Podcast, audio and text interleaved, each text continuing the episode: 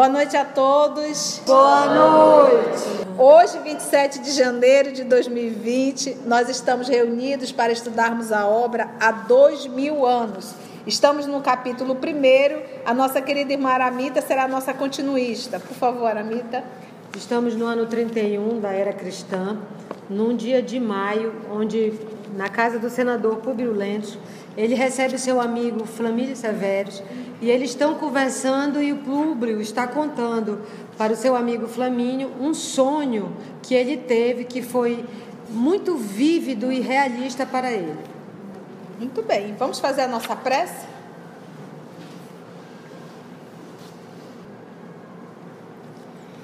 Divino amigo Jesus, nesse nosso movimento, essa oportunidade que o Senhor nos dá de estudarmos a obra há dois mil anos e de poder acompanhar a experiência, a vida, a biografia do senador Públio, contada pelo nosso querido Emmanuel, mostrando uma de suas existências. Não é apenas um romance para que possa, possamos vir a conhecer uma das encarnações do, do Emmanuel. Mas se o Senhor permitiu esse trabalho, é para que pudesse. Esse trabalho e nosso estudo, nós pudéssemos fazer uma avaliação do que temos feito da nossa existência, poder acompanhar o testemunho vivo do senador e podermos fazer escolhas escolhas autênticas, escolhas lúcidas que nos levem verdadeiramente à verdade e à vida, porque o Senhor é o único caminho.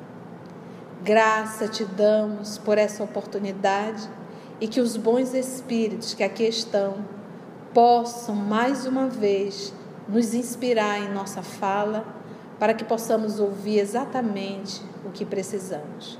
Muito obrigada, Senhor, e é em teu nome que aqui nos encontramos. Então vamos lá, estamos nesse diálogo entre o senador Públio e o seu amigo Flamínio.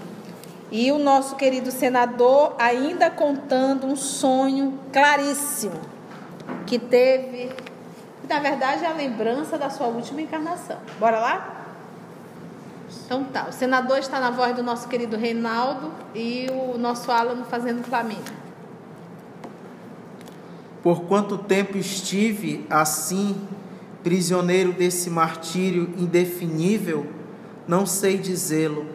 Apenas me recordo de haver lobrigado a figura celeste de Lívia, que no meio desse turbilhão de pavores estendia-me as mãos fúlgidas e carinhosas. Só para a gente facilitar, lobrigado é ver, né? E fúlgidas seria brilhante, tá? Afigurava-se-me que minha esposa me era familiar de épocas remotíssimas, porque não hesitei um instante em lhe tomar as mãos suaves, que me conduziram a um tribunal no qual se alinhavam figuras estranhas e venerandas. Cães respeitáveis aureolavam o semblante sereno desses juízes do céu. Cães seriam cabelos brancos, tá? Emissários dos deuses para julgamento dos homens da terra. A atmosfera caracterizava-se por estranha leveza, cheia de luzes cariciosas que iluminavam perante todos os presentes os meus pensamentos mais secretos. Lívia devia ser o meu anjo tutelar nesse conselho de magistrados intangíveis, porque sua destra pairava sobre minha cabeça, como a, como a impor-me resignação e serenidade, a fim de ouvir as sentenças supremas. Desnecessário será dizer-te do meu espanto e do meu receio diante desse tribunal que eu desconhecia, quando a figura daquele que me pareceu a sua autoridade central me dirigiu a palavra exclamando: Então imagina só a cena, ele está sonhando. Ele diz que a pessoa que está intercedendo por ele e acompanhando ele é Lívia, ele reconhece a sua esposa nesse sonho, e ele se vê nesse tribunal. E nesse momento vai falar aquele que ele percebe que seria a autoridade dentro desse tribunal. Lembra que a última encarnação dele foi como um cônsul novamente. E ele esteve envolvida justamente naquela guerra de Catilina, não é isso com Catilina?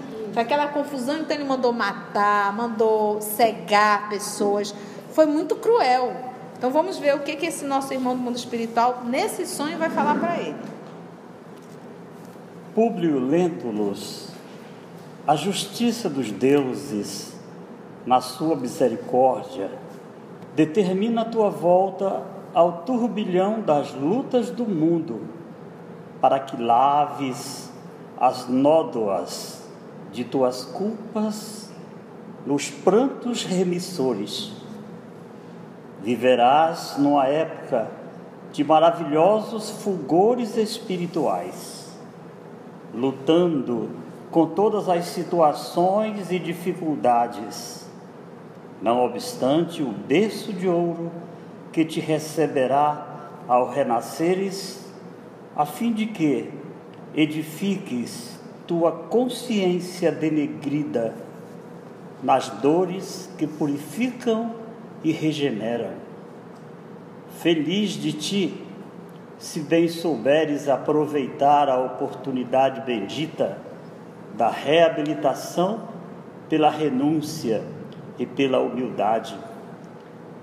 Determinou-se que sejas poderoso e rico, a fim de que, com teu desprendimento dos caminhos humanos, no instante preciso, possas ser elemento valioso para os teus mentores espirituais terás a inteligência e a saúde, a fortuna e a autoridade, como ensanchas a regeneração integral de tua alma, porque chegará o momento em que serás compelido a desprezar todas as riquezas e todos os valores sociais, se bem souberes preparar o coração para nova senda de amor e humildade, de tolerância e perdão, que será rasgada em breves anos a face escura da terra.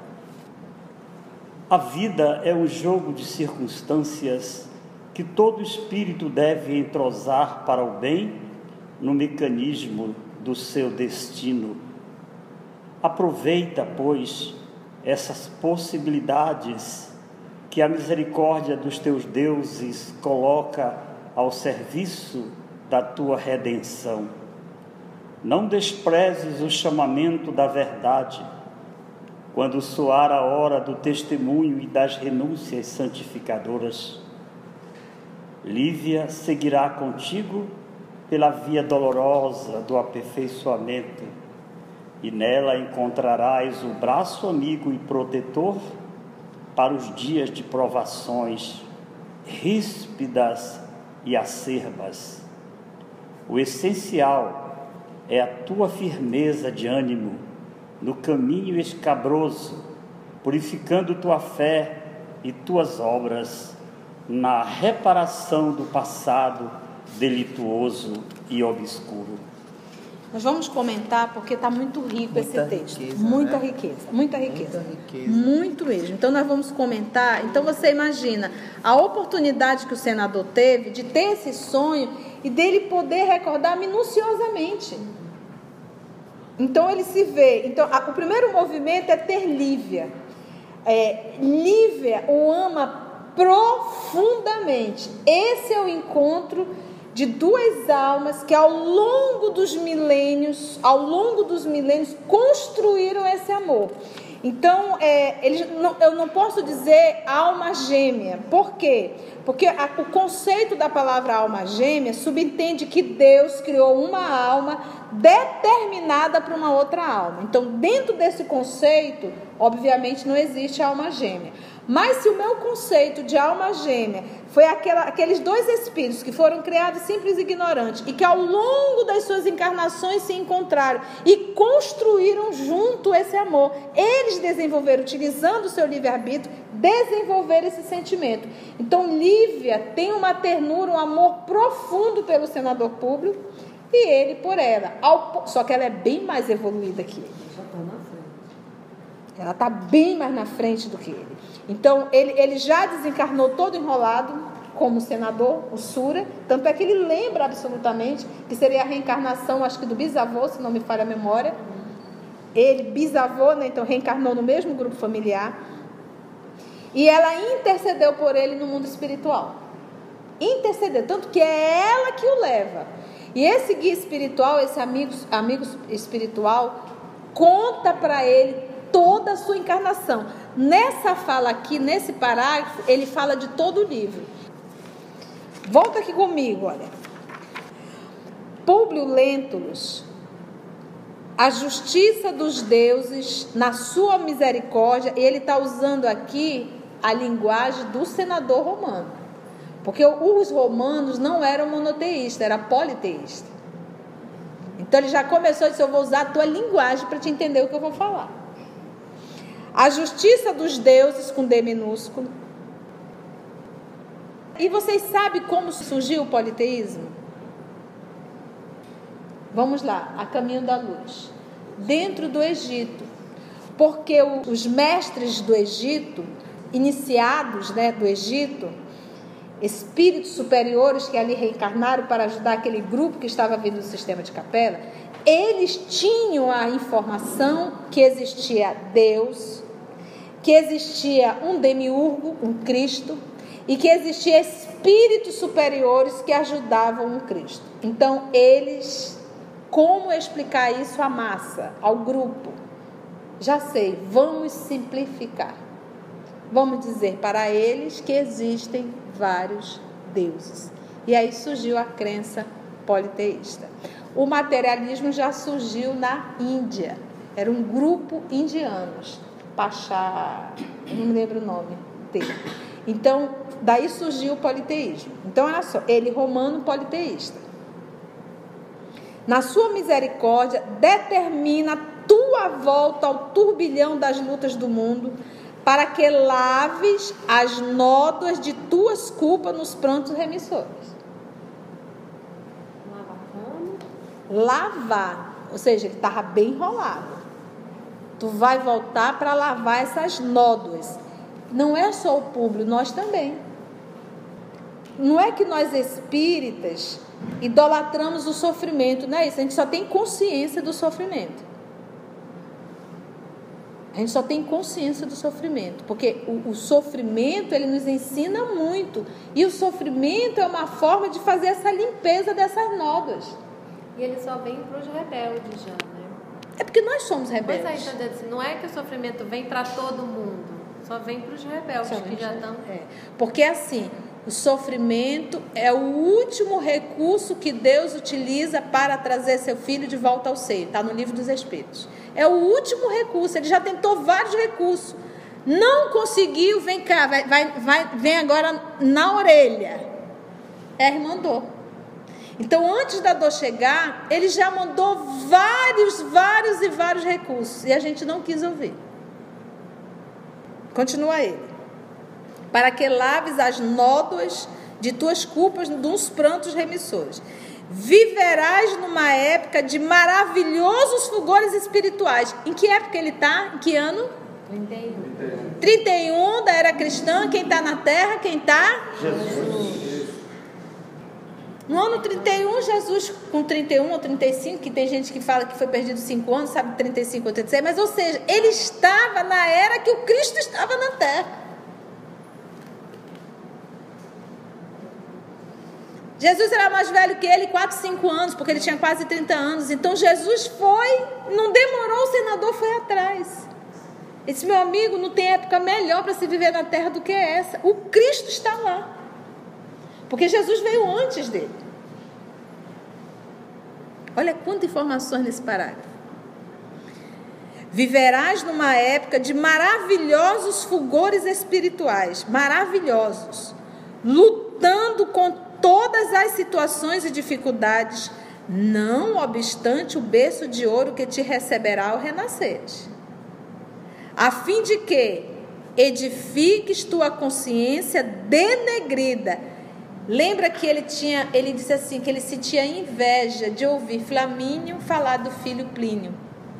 Enquanto que ele, a filha, a filha dele tinha o quê? Lepra. Lepra. Você sabe o que é isso para um senador? A menina está coberta de chagas fétidas. E o dinheiro dele não tem como comprar a cura dessa menina.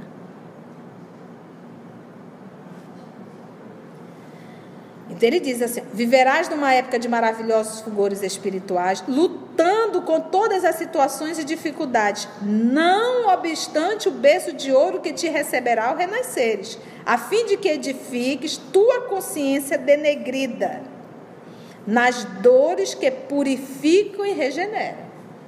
Então lembra só, quando a gente, é, quando nós começamos as nossas encarnações, a nossa primeira encarnação, éramos espíritos simples e ignorantes zerado. Trazíamos um instinto 100% que não é mal, o instinto é maravilhoso. O instinto me diz: tenho fome.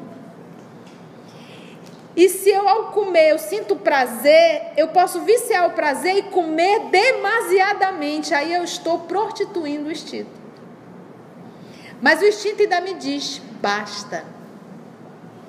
Basta. E aí eu vou e disse, eu quero mais, porque eu quero continuar sentindo prazer. Aí depois a gente está rolando e não sabe por quê. Né? Colesterol, triglicerídeo, diabetes, é, esteatose hepática e por aí vai. Entende? Então, nesse processo de evolução, o espírito, em um determinado momento, Deus diz assim, na sua infinita sabedoria: está pronto para passar por provas. E aí Deus manda uma prova, uma prova pequenininha, dentro daquele grau de evolução dele. Esse espírito, alguns raros, porque o comum é compreender, porque está tudo íncito na consciência, alguns se rebelaram com, com aprovação. De repente, vou pegar, eu sempre pego do Roberto do Canalejas no livro Memória de um Suicida. Ele, século XVI, ele tinha uma prova para passar. A prova que ele tinha que passar era a traição da esposa. Se isso hoje dá uma confusão, imagina no século XVI. Ele não suportou a prova e cometeu o suicídio. Ou seja, de uma prova ele fez agora uma expiação. Então, por causa de uma traição, de uma mulher que não soube ser fiel ao casamento, ele cometeu suicídio e passou dois séculos. É para acabar. Dois séculos. Reparando o, o corpo perispiritual, se organizando, sofrendo as consequências de um suicídio. Ok, passou, recuperou. Ei, tem uma prova pendente. Hã? Aquela lá que tu fugiu, tu achas que eu vou me submeter aos teus caprichos? Você precisa passar pela prova da traição. E tu vais atrair para o teu ninho um capetinha desse. E aí o que, que aconteceu? Reencarna novamente. Novamente ele com o dedinho podre vai lá e atrai para sua convivência passa pela traição, mas pasmem, ele tira 10. Ele tinha direito de mandar matar a esposa, você sabia que era direito, né? era honra. Não mandou matar, deixou ela caminhar o homem dela e ele foi tocar a vida dele. Porque perdão não é permanecer, perdão é não retribuir o mal. Não desejar o mal. Então, ou seja, de uma prova ele virou uma expiação. Então, nesse nosso processo de evolução, Deus nos manda provas. morais. Porque ele quer, a nossa evolução é moral. Se você vê uma, uma criança nascer é, é, com problemas cardíacos, respiratórios, deformados, doenças psiquiátricas. Hoje nós temos muitas crianças com, com autismo. É, é, é, isso aí não é prova, isso é expiação. As provas que Deus nos manda não é dolorosa quanto uma expiação que a gente arrumou. Você está entendendo? Porque as, as provas são de ordem moral. A expiação é muito cruel. Mas fomos nós que fizemos. Fomos nós que destruímos. Fomos nós. Às vezes eu acho que Deus olha assim e diz: olha, não dá nem tempo de mandar prova. Porque a pessoa arruma tanta confusão que não sobra espaço para me mandar uma prova. A, a programação das provas que estava para essa encarnação não teve como mandar, que a pessoa fez tanta besteira a encarnação inteira. Não deu nem tempo de mandar prova. Continua aí. Feliz de ti. Olha aqui, olha aqui, gente, isso aqui é fantástico. Tua consciência. Então diz assim: todas as situações de dificuldade, não obstante o berço de ouro que te receberá ao renasceres, a fim de que edifiques tua consciência denegrida nas dores que purificam e regeneram. Continua.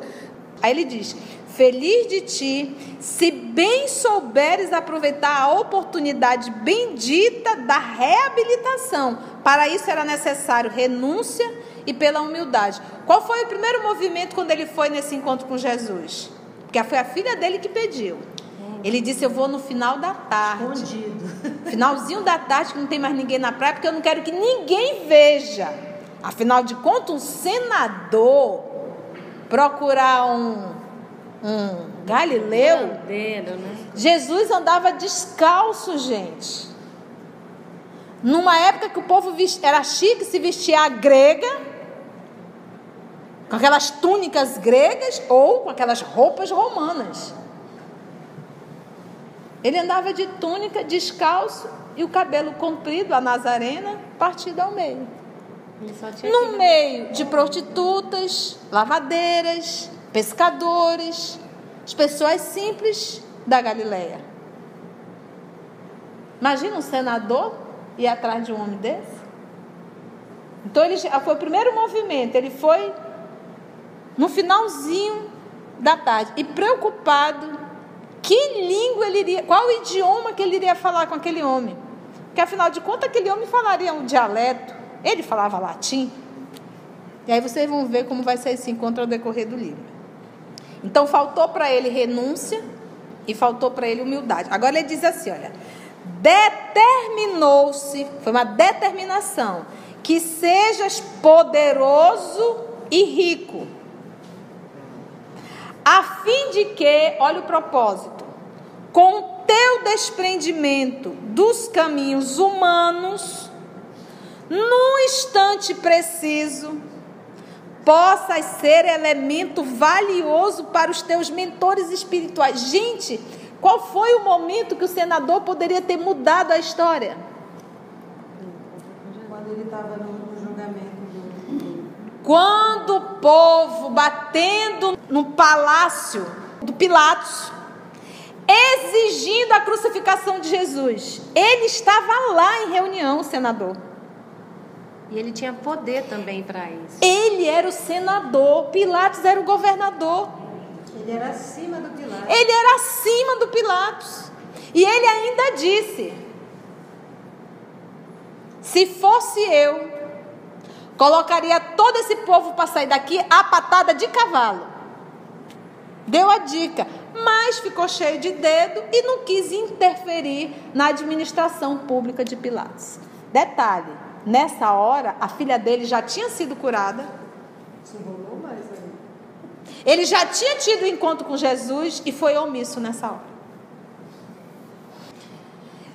Gente, ele teve esse sonho aqui, ele passou por tudo. Está aqui, olha, olha só como ele diz: nós vamos te dar poder. Determinou-se. Tudo isso não era para aliviar Jesus, não, era para aliviar ele. Porque ele tinha um comprometimento com a humanidade.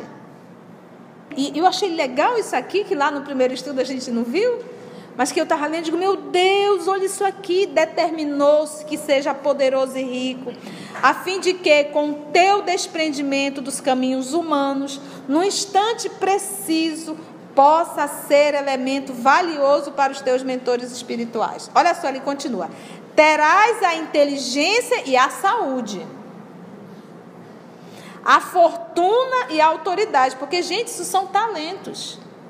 Talentos é o que? Empréstimos.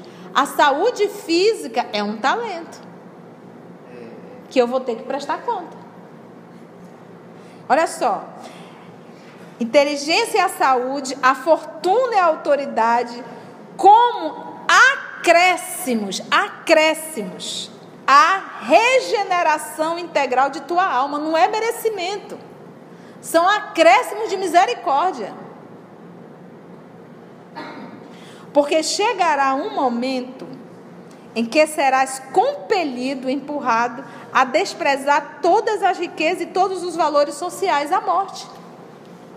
A desencarnação acabou, meu filho. Tu não vai levar nada.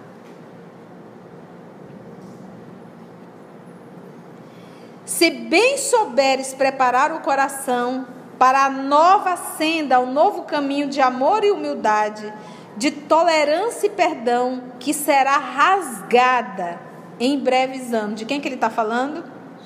Jesus.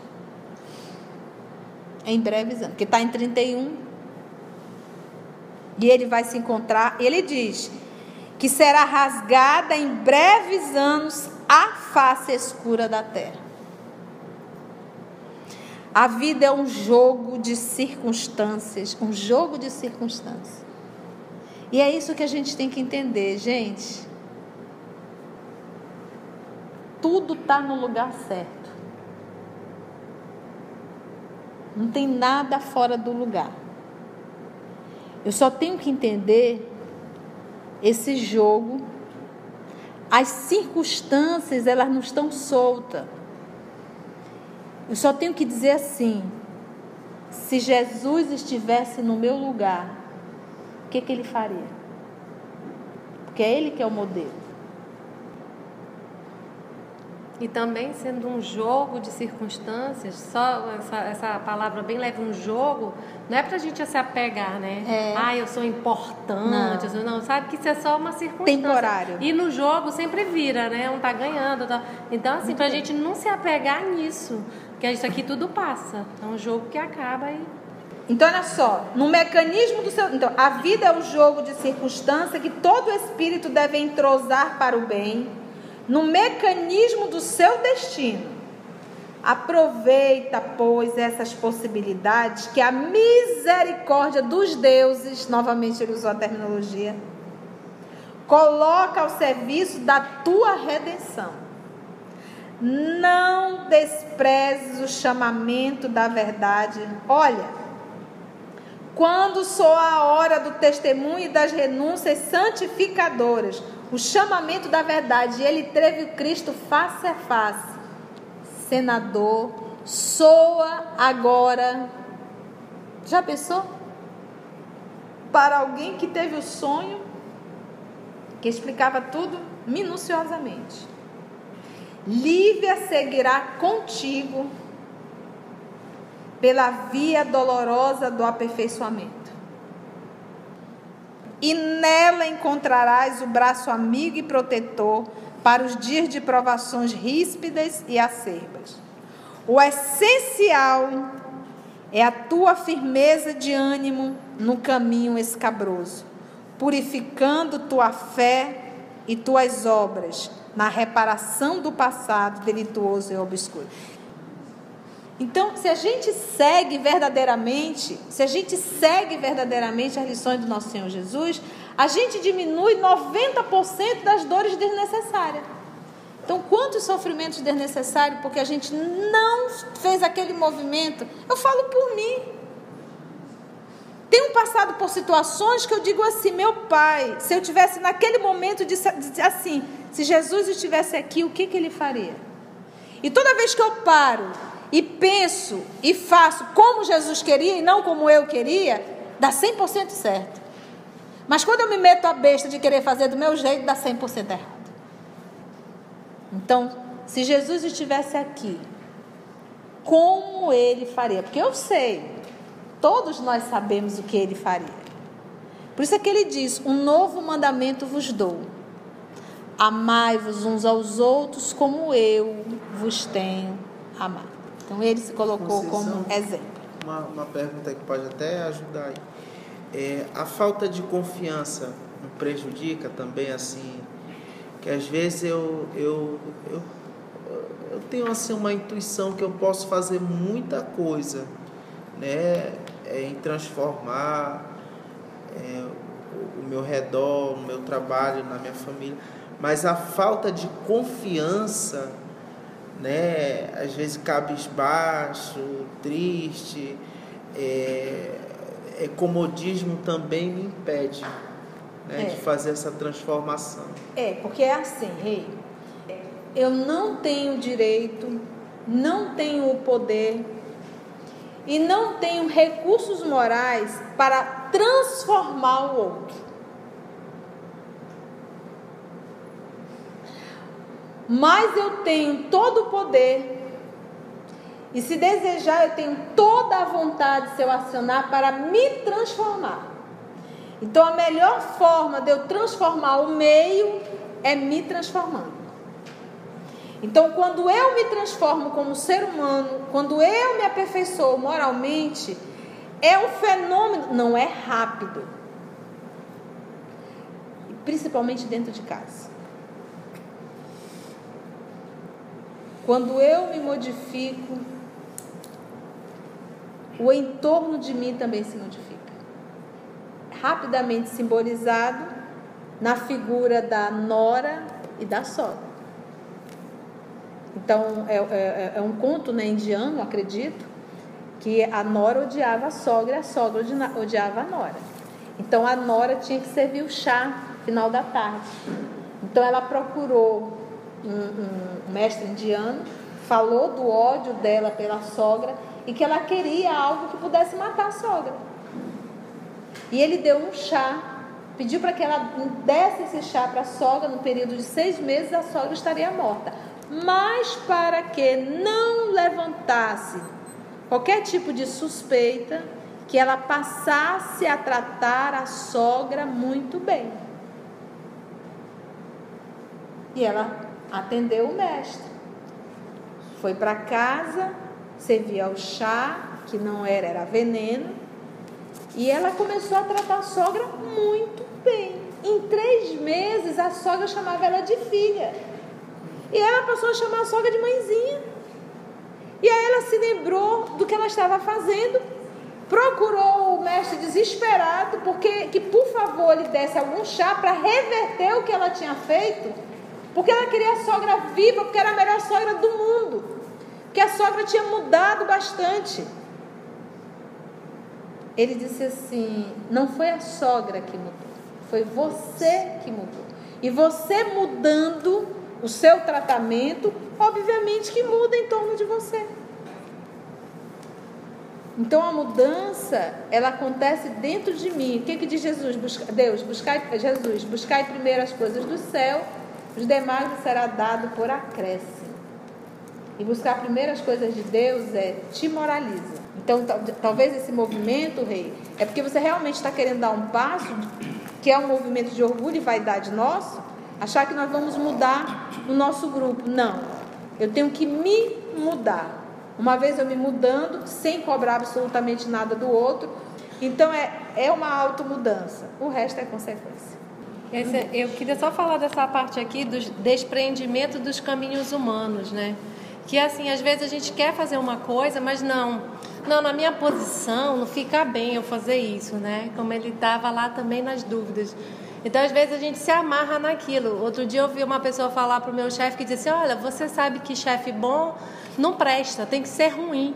Aí eu disse: Olha esse conceito, né? Então, por que a pessoa não pode ser um bom chefe, um chefe justo? Não é quer dizer que ele é besta. Mas, assim, são esses caminhos humanos que às vezes nos, nos desencaminham, né? Porque leva tudo para o lado errado, porque é orgulho, vaidade. Não eu vou perdoar. Não, deixa ele que venha falar comigo. Quando a gente sabe que às vezes muitas coisas estão dentro da gente e a gente pode resolver melhor se, se não fosse por esses caminhos humanos, né? E gente, as provas, elas sempre estão chegando todos os dias. Todos os dias. Conceição, como é que eu vou saber se é prova? Tu vai saber quando é prova, porque tu vai dizer: é muito difícil resistir a essa tentação. Eu não tenho força para superar isso. Aí são as provas. Porque se, se não fosse uma prova, seria fácil, você não teria dificuldade nenhuma com aquilo. Mas se você tem dificuldade, isso está isso tá uma etiqueta e anexo dizendo assim, olha, ei, tu tá enrolado nisso há milênios. Vai cair de novo? Tanto é, é, tanto é que a gente diz, cara, eu não consigo resistir. Quando eu vejo, já foi.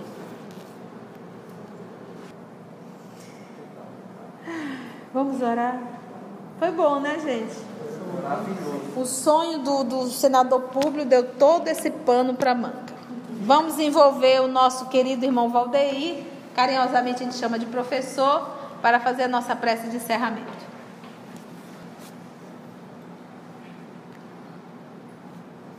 Senhor Jesus, Mestre querido,